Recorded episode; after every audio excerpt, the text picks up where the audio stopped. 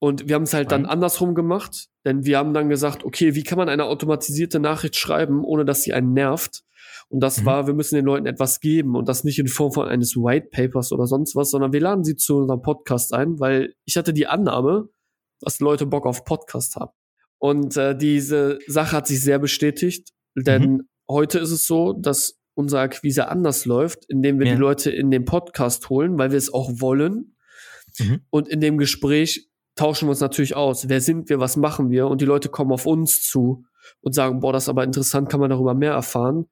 Und falls sie das nicht machen, kriegen sie, kriegen sie am Ende einen Pitch nach der Aufnahme, wo sie schon den Mehrwert haben, nämlich eine Aufnahme. Du hast jetzt schon ziemlich oft das Wort Growth Hacking gesagt. Äh, was genau ist ja. überhaupt Growth Hacking? Was genau macht ihr? Wie kann man sich das vorstellen? Um das mal simpel auszudrücken, ähm, ich glaube, das ist ein Wort, was sehr oft verwendet wird heutzutage für Wachstum und eigentlich steht es auch für Wachstum. Aber ich glaube, mhm. da hat so jeder ein bisschen seine eigene Definition, was er darunter versteht.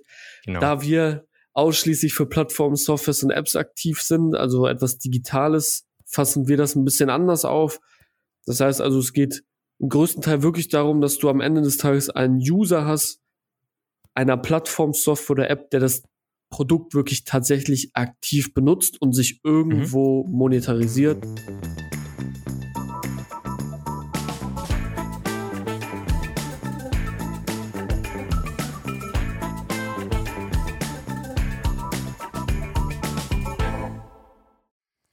Willkommen zu einer neuen Folge How to Fail a Wild Startup, dem Podcast mit Learnings und Erfahrungen von spannenden Gründern und Gründerinnen mit Ratschlägen für junge Entrepreneure. Heute darf ich Pascal Lehnert in meinem Podcast begrüßen. Wir sprechen gemeinsam über seine Growth Agentur. Wir sprechen darüber, wie genau akquirieren Sie Kunden mit Ihrem eigenen Podcast und natürlich auch, was überhaupt bedeutet Growth. Was genau bedeutet Growth Hacking? Auch reden wir über verschiedene Themen in der Arbeit als Agentur und natürlich auch über seine persönlichen Erfahrungen und Herausforderungen in der Agentur und in seinem persönlichen Leben mit eigenen Ratschlägen. Ich wünsche euch viel Spaß.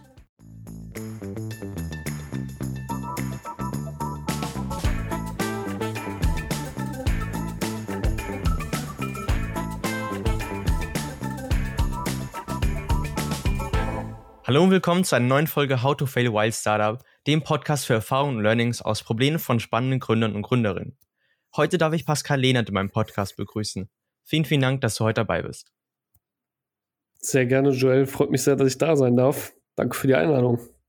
Sehr gerne. Als erstes natürlich immer die klassische Frage, wer genau bist du und was genau machst du, beziehungsweise wo bist du unternehmerisch tätig? Ja, meinen Namen kennt man jetzt schon. Ich bin Pascal. Er sitzt aktuell in Düsseldorf und was machen wir? Wir machen Growth Hacking für Plattformen, Softwares und Apps, also ausschließlich für Plattformen, Softwares und Apps und generieren dabei einen aktiven Nutzer. Das heißt also einen Nutzer, der tatsächlich auch aktiv eine Plattform, Software oder App benutzt und sie zum Beispiel nicht nur runterlädt, als Beispiel zum App-Bereich. Wie genau heißt denn euer Startup? Unser Startup heißt Digital Umsetzen also das ist unsere ähm, Firma, ist mhm. eine Agentur, schräglich Consulting-Business. Mhm. Dazu haben wir aber selbst noch eine eigene Plattform ins Leben gerufen und zwar ähm, bewerte dein Gold.de heißt sie. Die haben wir erst letztes Jahr gegründet. Digital umsetzen gibt es schon vier Jahre jetzt. Mhm. Und ähm, neben digital umsetzen betreiben wir auch einen eigenen Podcast. Knüpft quasi an das an, was wir bei digital umsetzen machen, nennt sich auch Digital Growth. Und mhm ja, ist ein Interviewformat quasi, wie du es auch pflegst, mit anderen Gründern aus dem Plattform-Software-App-Bereich, wo wir mit denen darüber reden, wie aktive User-Generierung funktioniert, also wie sie Growth Hacking betrieben haben. Du hast jetzt schon ziemlich oft das Wort Growth Hacking gesagt. Äh, was genau ist ja. überhaupt Growth Hacking? Was genau macht ihr? Wie kann man sich das vorstellen? Um das mal simpel auszudrücken, ähm, ich glaube, das ist ein Wort, was sehr oft verwendet wird heutzutage für Wachstum und eigentlich steht es auch für Wachstum. Aber ich glaube, mhm. da hat so jeder ein bisschen seine eigene Definition, was er darunter versteht. Genau. Da wir ausschließlich für Plattformen, Softwares und Apps aktiv sind, also etwas Digitales, fassen wir das ein bisschen anders auf.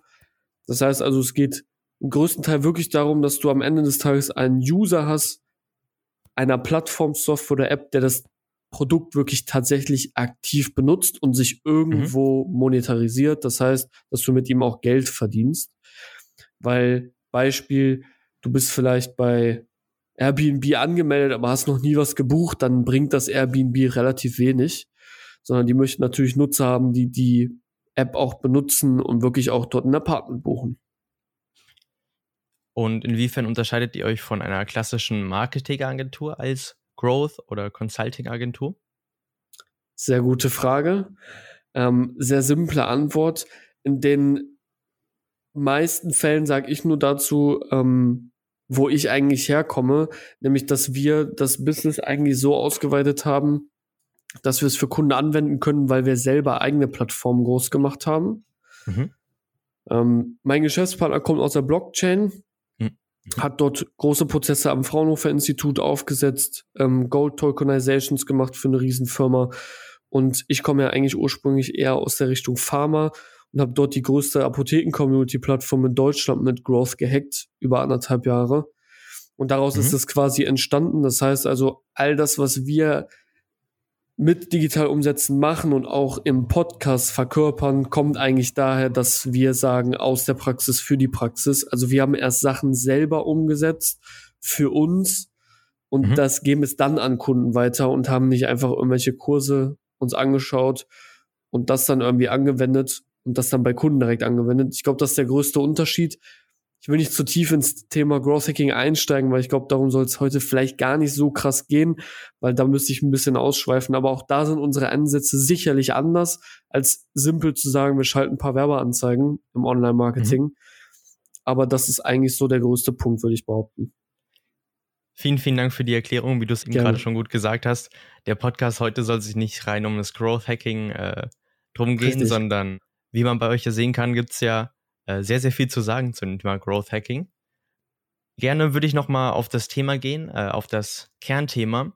Was für Probleme und Herausforderungen hattet ihr in eurer Unternehmerzeit schon? Das ist ja hier die, die Kernfrage mhm. des ganzen Podcasts und darüber möchte ich heute gerne mit dir sprechen. Ja, super gerne. Äh, ziemlich viele sogar. Also es gehört zum Unternehmerdasein einfach dazu, Fehler zu mhm. machen mhm. und die auch zu akzeptieren. Das Schwierigste dabei ist eigentlich, das, das zu akzeptieren und zu verstehen. Denn ich glaube, das habe ich dir ja auch schon mal gesagt. Das, womit ihr euch im Podcast beschäftigt, hat einen sehr großen Zusammenhang mit dem Growth Hacking ähm, um jetzt nicht wieder auf das Thema Growthing zu kommen, geht es ja wirklich darum, ähm, das wichtiger äh, zu verstehen, was das Ergebnis ist, ist zu verstehen, mhm. was zum Ergebnis geführt hat. Und dasselbe gilt bei Fehlern. Das heißt, das Wichtigste, was du machen musst, ist, wenn du einen Fehler machst, ist es erstens den zu akzeptieren und zweitens herauszufinden, warum er entstanden ist und wie du ihn ja beheben kannst. Und bei uns kommt es tagtäglich vor, dass Fehler begangen werden, ob das bei Kundenprojekten sind oder bei uns selber. Das heißt also, auch bei unserer eigenen Plattform äh, sind wir auf Fehler gestoßen, dass wir zum Beispiel Hypothesen aufgestellt haben, die wir von unserem Produkt gedacht haben, die aber eigentlich die Kundenzielgruppe gar nicht so haben möchte. Passiert mhm. relativ häufig und ist auch fester Bestandteil vom Growth Hacking. Ähm, weil da gilt es, das genau rauszufinden. Und das kommt relativ häufig vor, dass du Hypothesen triffst, zum Beispiel ein Produkt so baust, wie du es dir vorstellst, dass es irgendwie mhm. ein Problem löst, aber dann sprichst du vielleicht mit einer Kundenzielgruppe oder die Leute testen das, du machst Analytics und du stellst fest, boah, eigentlich lagst du voll daneben. Und dann geht's halt darum, diesen Fehler zu beheben und es zu verbessern und dich an deinen Kunden anzupassen. Denn am Ende des Tages entscheidest gar nicht du, wie dein Produkt auszusehen hast, sei denn du bist vielleicht Apple und Vorreiter, dann ist das nochmal was anderes, sondern es entscheidet immer der Kunde oder in unserem mhm. Fall halt der ja. User. Und wie genau geht ihr da vor? Äh, schaut ihr dann vor allen Dingen in die Data Analytics rein oder macht ihr Umfragen oder Calls direkt mit den äh, Endnutzern? Habt ihr da ein bestimmtes mhm. Vorgehen? Ich würde immer beides zusammen machen. Das heißt also, klar, an irgendeinem gewissen Skalierungslevel schaffst du es gar nicht mehr, diese Art von Calls zu machen. Es geht mhm. einfach nicht mehr. Weil du musst auch immer bedenken, unternehmerisch musst du jemanden dahinter setzen, der bezahlt werden muss. Ja. Ähm, auf der anderen Seite ist es extrem wichtig, weil es ist extrem schwierig zu kalkulieren, wenn du jetzt jemanden zum Beispiel im Support sitzen hast und der macht diese Calls, ob der direkt einen monetären Wert mit reinbringt, dafür, dass du ihn bezahlst, ist sehr schwierig zu kalkulieren, mhm. weil da kein monetärer Gegenwert steht. Aber eigentlich steht schon etwas dagegen, weil wenn er zum Beispiel 200 Calls führt, zum Beispiel in einem Monat, und mhm. du dadurch rausfindest, dass du mit deinem Produkt voll daneben lagst ja. und eigentlich Sachen verbessern kannst, du aber in der Pipeline ganz andere Sachen hättest ähm, und am Ende richtig liegst damit, aufgrund des Supports, hast du dir eine, eine Menge Entwicklungskosten gespart. Mhm. So, das wäre dann der monetäre Gegenwert dazu, der aber nicht direkt vergleichbar wäre. Und wie ich das immer empfehlen würde, ist ein Mix daraus zu machen. Das heißt also auf jeden Fall mit der Zielgruppe direkt sprechen. Ist unglaublich wichtig. Dort erfährst du viel mehr, als wenn du Data Analytics hast, weil du kannst dich auch zu Tode analysieren. Ja. Das bringt ja auch relativ wenig. Aber du musst auch zwingend notwendig auf Analytics schauen. Mhm. Und gleichzeitig empfehle ich auch Umfragen, weil Umfragen ist eigentlich so ein Mix aus Call und Data Analytics. Ne? Also ich würde mhm. immer einen Mix fahren, ähm, weil du kriegst von allen Seiten unterschiedliche Eindrücke und dann geht es eigentlich darum, wie wertest du die? Und ein persönlicher Call muss immer an höchster Stelle gewertet werden, weil du die meisten Insights bekommst. Mhm. Gibt es auch konkrete Situationen, die du in den jetzt auch letzten vier Jahren von digital Umsätzen erlebt hast, wo du sagen würdest, okay, das war jetzt wirklich ein Fettnäpfchen, das hätten wir auf jeden Fall ähm, einen Tipp weitergeben können an weitere Gründer, damit sie es nicht nochmal machen. Also wirklich eine Sache, mhm. wo du sagen würdest, nee, da hätte ich mir viel, viel Geld sparen können, hätte ich da mal drauf geachtet. Ich äh, gebe mal ein reales Beispiel zu uns, weil wir sind ja Agentur Consulting. Das ist ein bisschen anderes Business als zum Beispiel unsere Kunden oder klassische ja, Startups. Ja. Fange ich mit uns an. Also den Fehler, den wir lange gemacht haben, war deutlich in der Akquise. Mhm. Das heißt also, wie geht man auf Kunden zu? Wie kann man Kunden gewinnen? War am Anfang relativ klassisch. Das heißt also, du gehst mit Pitch-Nachrichten raus, ähm, machst Cold-Mailings, was auch immer, und du pitchst halt sofort, mhm. weil du willst möglichst schnell einen Termin haben. Hat ja. nicht sonderlich gut funktioniert. Ich meine, LinkedIn ist das klassische Beispiel, da regt sich eh jeder drüber auf. ähm, bis wir dann irgendwann auf die Idee gekommen sind, in dem Fall war das meine Idee, zu sagen, okay, wie können wir das umdrehen, dass die Leute mhm. Bock haben, mit uns zu sprechen? Mhm. Und das nicht so pitchy-mäßig rüberkommt. Mhm. Und am Ende des Tages bin ich auf die Idee gekommen, zu sagen, okay, wir laden die zu einem Gespräch für einen Podcast ein. Mhm. Und ähm, das machen wir jetzt mittlerweile, ich glaube, drei Monaten. Und ähm, der Weg, wie wir das machen, ist, glaube ich, sehr sympathisch für Leute, denn den Leuten fällt nicht auf, dass man das auch automatisiert machen kann.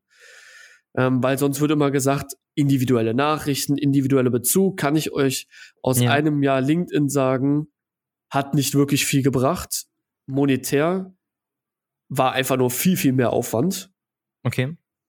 Und wir haben es halt dann andersrum gemacht, denn wir haben dann gesagt, okay, wie kann man eine automatisierte Nachricht schreiben, ohne dass sie einen nervt? Und das mhm. war, wir müssen den Leuten etwas geben und das nicht in Form von eines White Papers oder sonst was, sondern wir laden sie zu unserem Podcast ein, weil ich hatte die Annahme, dass Leute Bock auf Podcast haben. Mhm. Denn es gibt ihnen einen Wert, weil sie können sich gut darstellen und das mögen Startupler sehr, sehr gerne. und äh, diese Sache hat sich sehr bestätigt, denn mhm. heute ist es so, dass unsere Akquise anders läuft, indem wir ja. die Leute in den Podcast holen, weil wir es auch wollen.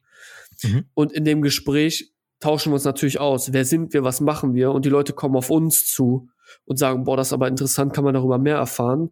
Und falls sie das nicht machen, kriegen sie, kriegen sie am Ende einen Pitch nach der Aufnahme, wo sie schon den Mehrwert haben, nämlich eine Aufnahme. Und das mhm. ist aus Praxis kann ich erfahren, also kann ich sagen, dass es viel, viel besser funktioniert. Kann natürlich auch nicht jeder machen, nur der, der einen Podcast hat. Ja, in dem ja. Fall. Ähm, aber so hat sich für uns sehr, sehr gut rausgestellt, dass das funktioniert und der Fehler damals war, wie gesagt, wir haben es vorher anders gemacht und es hat nicht wirklich besser performt, eher viel schlechter und wir haben mehr Zeit investiert. Das finde ich sehr spannend, weil äh, du sagst ja jetzt, dass ihr vor allen Dingen dann die Neukunden bekommt durch die Gäste, die bei euch im Podcast sind. Klassischerweise hört man es ja, dass ein Podcast als weitere Marketing-Channel genutzt wird. und dass die Hörer des Podcasts sozusagen dann zugehen. Hattet ihr mhm. da auch nochmal einen Anstieg, äh, wo ihr sagen würdet, okay, die Leute sind jetzt als Hörer dazu gekommen und wollen euer Produkt sozusagen haben, eure Dienstleistung? Oder wirklich fast ausschließlich dann die Gäste, weil sie dann aktiv mhm. mit euch in Verbindung getreten sind? Es sind auch schon Leute auf uns zugekommen, weil sie den Podcast gehört haben, gefeiert mhm. haben und das, was wir machen, weil ich glaube, wir sind sehr authentisch in dem, was wir tun. Ähm, wir suchen uns unsere Gäste sehr speziell aus. Es gibt keine hohen Anforderungen, aber der Gast, der bei uns ist, muss transparent reden können. Und ich glaube, der Gast merkt, wenn er sich gut darstellen will, aber ich genau weiß, dass er das nicht, dass es nicht real ist, dann mache ich ihn mhm. darauf mhm. aufmerksam und sage ihm, dass das so nicht geht und dass ich das rausfinde. Und deshalb glaube ich, verstehen die Leute mit den Folgen mittlerweile, und wir sind ja bei fast 70 Folgen in einem Jahr, das heißt, wir bringen zwei Folgen die Woche raus mit anderen Leuten, ähm, sind wir in einem sehr guten Standing, dass die Leute uns vertrauen. Und natürlich ist es auch schon gekommen, dass uns Leute angeschrieben haben und haben gesagt haben, ich habe den Podcast gehört, war mega geil, war mhm. mega coole Insights. Ähm, und dann sind daraus auch neue Aufnahmen entstanden oder ganz gerne auch mal eine Zusammenarbeit. Das ist auf jeden Fall auch schon mal ähm, daraus resultiert. Der Podcast soll ja auch äh, den Aspekt von, von Tipps weitergeben. Du hast jetzt gesagt, ja. ähm, man sollte vor allen Dingen mit den Leuten direkt in Kontakt treten, weniger Pitch-Mails. Würdest du, äh, könntest du das in einen Ratschlag, vor allem dann für junge Gründer und Gründerinnen packen? Ja, es kommt drauf an, was es für ein Gründer oder was es für eine Gründerin ist. Mhm. Das ist halt ein bisschen schwierig. Deswegen habe ich auch vorher gesagt, ist es bei uns etwas anderes, weil ja. Agenturen Dienst, also ich sage jetzt mal Dienstleister, äh, da kommt schon so rüber, sie mhm. betteln nach Kunden. Ja. Ähm, dafür haben wir jetzt unseren Weg gefunden. Für den typischen mhm. Startupler, der eine Plattform, eine Software, eine App zu 80 Prozent gründet, das sind sie halt heutzutage. Ich lasse jetzt mal E-Commerce, die lasse ich jetzt weg und klassische Dienstleister. Für einen typischen Startupler geht es halt darum, dass du, du solltest halt nicht extrem vergleichbar sein, und da mhm. ist es, wenn du immer das machst, was andere Leute auch machen, dann wird das zu wenig führen. Und okay. die meisten Leute, denen ich das als Tipp geben kann, und darum geht's auch nicht um Akquise, sondern wirklich als klassischer Startup, der Startupler, der eine Plattform-Software-App baut, ist, dass das, was ich mitbekommen habe, dass die Leute sich viel zu lange damit beschäftigen, ihr Produkt zu entwickeln. Mhm. Und das ist eigentlich der größte Fehler, den du machen kannst, denn dein Produkt am Anfang ist relativ uninteressant. Mhm. Denn du kannst halt auf der einen Seite so lang entwickeln, wie du willst. Und ja. Entwicklung ist nicht günstig im Digitalen, wenn wir von Developing, äh, Developing sprechen. oh ja. Ähm, ist nicht günstig. Da kannst du so lange mhm. entwickeln, wie du willst. Am Ende denken die Leute, ja, jetzt ist das Produkt ja da, jetzt werden es auch Leute benutzen. Aber Moment mal, in der Zeit kennt dich immer noch keiner. Mhm. Und das heißt dann trotzdem nicht, selbst wenn dich Leute kennen, dass dein Produkt gut ist. Denn entscheiden tut das dein Nutzer. Und das heißt also, im ersten Moment musst du natürlich das Produkt developen, das ist klar, aber immer nur zu mit einem einzigen Nutzen ähm, und nicht vielen, vielen Features. Und dann musst du dich schleunigst darum kümmern, dass du nämlich Growth Hacking betreibst, also Nutzer auf die Plattform bekommst oder in die Software oder in die App, weil die entscheiden ja darüber, ob dein Produkt gut ist und geben dir Feedback in Form von Umfragen, Telefonaten, was auch immer, damit du überhaupt weißt, hat sich das gelohnt oder nicht und du dir am Ende wieder Entwicklungskosten sparen kannst. Also das ist quasi so ein Kreislauf. Und mhm. das, was ich halt mitbekomme durch ganz viele Gespräche, ich habe es mal gezählt, es sind ähm, jetzt fast seit anderthalb Jahren über 400 Gespräche gewesen, äh, okay. die nur ich geführt habe, ist, die Leute entwickeln zu lange ihr Produkt. Die mhm. verstehen nicht, dass es am Ende nicht entscheidend ist und dass die Kennzahl immer noch ist, dass neun von zehn Startups schließen müssen. Und da die meisten Startups in dem Bereich sind, was wir kennen, was wir tun, was wir wissen, ja, ja. ist das die Bestätigung und die kommt auch durch alle Gäste, die bei uns im Podcast sind. Mhm. Also Tipp, nicht zu lange entwickeln. Sondern dann vor allen Dingen mit, mit einer früheren Lösung dann schon mal rausgehen in die Exakt. Öffentlichkeit und sie zu präsentieren. Richtig, du kannst nichts falsch machen. Selbst wenn Leute das ablehnen und sagen, boah, wie schrecklich ist das denn? Lieber weißt du jetzt, dass es schrecklich ist und musst dich dann darum kümmern, dass es besser ist, als wenn du noch, noch weiter entwickelst, entwickelst, entwickelst, Kosten entstehen und dann gehst du raus und dann passiert dasselbe. Mhm. Ich würde jetzt auch noch mal gerne von, äh, von dem Thema Agentur noch mal ein bisschen mehr auf äh, dich persönlich eingehen, nämlich Bitte. Ein wichtiger Bestandteil oder der mir sehr wichtig ist in diesem Podcast ist ja vor allen Dingen immer die, die Ratschläge für Jugendliche. Also mhm. angenommen, du könntest doch mal mit deinem 16-jährigen Ich sprechen. Welche Tipps hättest du in diesem Alter gerne gehabt, aus dem jetzigen Standpunkt heraus sozusagen? Was hätte dir wirklich was nachhaltig geholfen, wenn dir das jemand schon damals gesagt hätte? Geh auf keinen Fall studieren, mach keine Ausbildung, mach dein Ding. Das hört sich ein bisschen radikal an. Also das heißt nicht, du sollst die Schule abbrechen. Die Schule sollst du zu Ende machen. Aber du brauchst kein Studium. Du brauchst keine Ausbildung. Wenn du was willst, musst du durchziehen. Und das, das, was am härtesten ist, ist das Durchziehen. Weil es gibt gute Zeiten und es gibt richtig Scheißtage. Mhm. Richtig Scheißtage. Und real, ich hatte die letzten zwei Wochen richtig Scheißtage. Ich hatte keinen Bock mehr. Aber du musst weitermachen. Du musst weitermachen. Ähm, und das ist das, was ich den Leuten mit auf den Weg geben kann. Und ich bin jetzt gerade auch erst 24. Ich habe gestartet nach meiner Ausbildung. Eigentlich hätte ich sie gerne abgebrochen, habe sie nur durchgezogen für meine Eltern. Und am Ende sage ich, okay, ich habe sie durchgezogen, aber hat sie, hat sie mir was gebracht? Nee. Welche Ausbildung hast du gemacht? Medienkaufmann. Okay. Beim Handelsblatt ist ein äh, stabiles Unternehmen auf dem Papier, aber ich sag ehrlich, war scheiße. War richtig Wieso? unnötig. Ja, war, du hast das Gefühl, du kommst aus der Ausbildung raus, hast eigentlich gar nicht wirklich was gelernt. Mhm. Das, also ich hatte so viel Freizeit dort, dass ich in der Zeit mich damit beschäftigt habe, wie kann ich mich selbstständig machen. Und mhm. die Ausbildung, die bereiten dich gar nicht so richtig auf das Leben vor. Ein Studium, nicht immer zwingend, aber oft noch viel weniger, weil du gar keine Praxis hast. Und Praxis ja. ist mhm. das absolut Wichtigste. Das absolut Wichtigste im Job ist, dass du Praxis hast, dass du was vorzuweisen hast und nicht in Bezug auf irgendwelche Noten oder mhm. auf irgendwelche Abschlüsse. Ich kann euch sagen, die Startups da draußen gucken zu 85, 90 Prozent überhaupt nicht auf Abschlüsse oder Noten. Mhm. Wir haben eine Praktikantin eingestellt, die Noten habe ich mir eine Sekunde angeguckt. Die haben mich gar nicht richtig interessiert.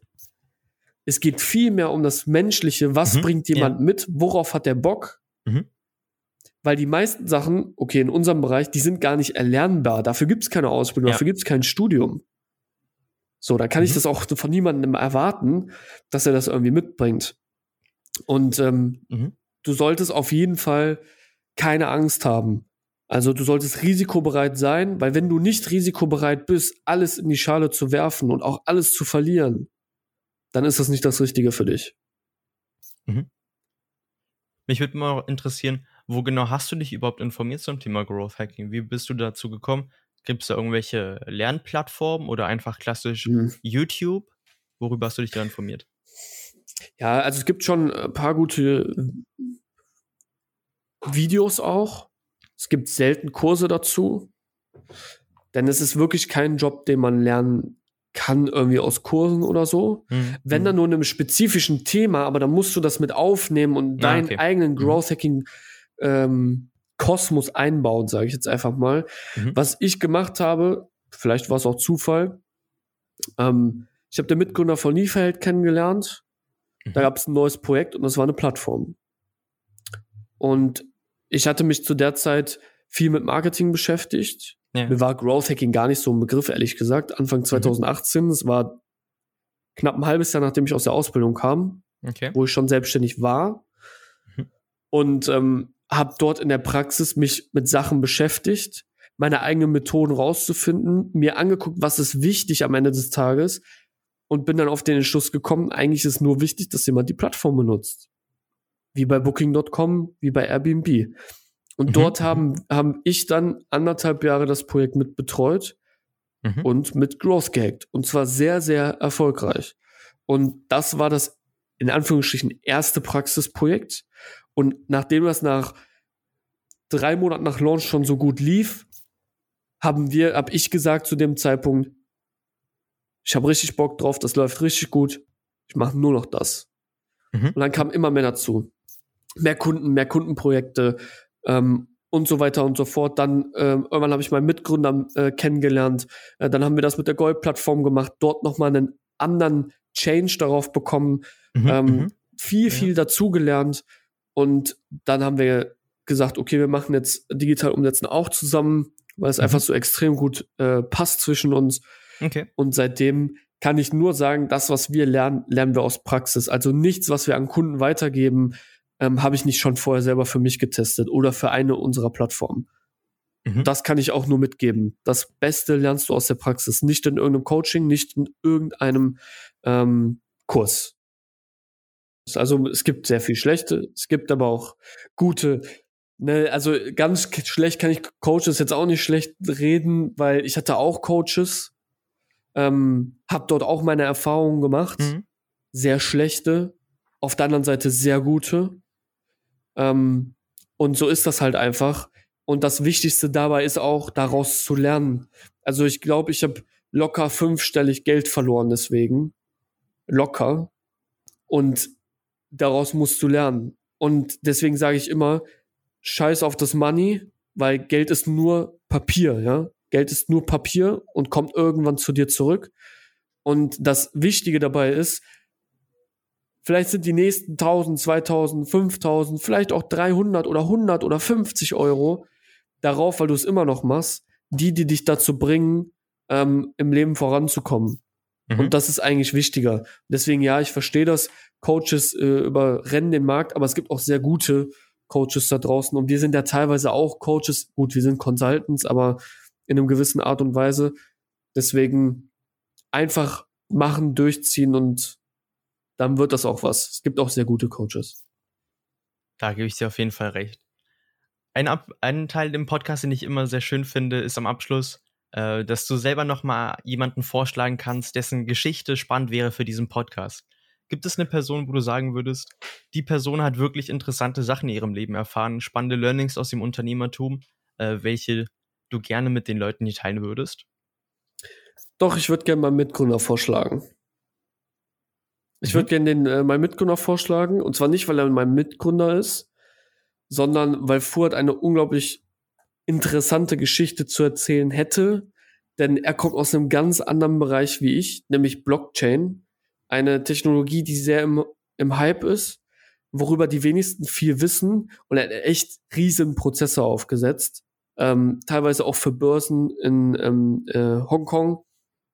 Und es ist eine unglaubliche technische Entwicklung, die da stattgefunden hat. Und ich glaube, er hätte viel zu erzählen und auch nochmal andere, vielleicht auch Ansichten als ich, wie er das Ganze auffasst. Ansonsten kann ich natürlich alle unsere Gäste empfehlen, die bei uns im Podcast waren. Es wären aber zu viele, es sind nämlich 42. Ähm, und jetzt auch mehr. Aber wenn ich jemanden sagen müsste, dann äh, würde ich meinen Mitgründer vorschlagen. Das hört sich super an. Ich schätze mal, zu dem kannst du auch gut Kontakt herstellen. Ja, definitiv, klar. Der ist zwar gerade im Urlaub, ähm, aber nächste Woche ist er wieder da. Vielen, vielen Dank, dass du heute dabei warst, deine Insights geteilt hast, deine Learnings auch mit uns geteilt hast. Vielen, vielen Dank, dass du die Zeit genommen hast und uns und unseren Hörern und Hörerinnen davon erzählt hast. Ich danke dir, Joel, für diese tolle Aufnahme. Und ähm, ja, würde sagen, zum Abschluss hat mich sehr gefreut, auch mal auf der anderen Seite zu sitzen, weil sonst interview ich ja immer nur. ähm, ist jetzt, glaube ich, der dritte oder zweite Podcast, wo ich selber Gast bin. Und vielen, vielen Dank. Ähm, und kann immer nur wieder sagen, hört sich unseren Podcast auch an. Dort steckt eine Menge Arbeit drin. Hört euch Joels Podcast an. Das muss man auch einfach mal supporten. Man glaubt gar nicht, wie viel Arbeit das eigentlich ist, die in so einen Podcast reinfließt, auch nur eine Episode die Woche rauszubringen. Deswegen hört euch Joels Podcast an. Es war mir eine Freude und schaut gerne bei Digital Growth vorbei im Podcast oder schreibt mir gerne auf LinkedIn.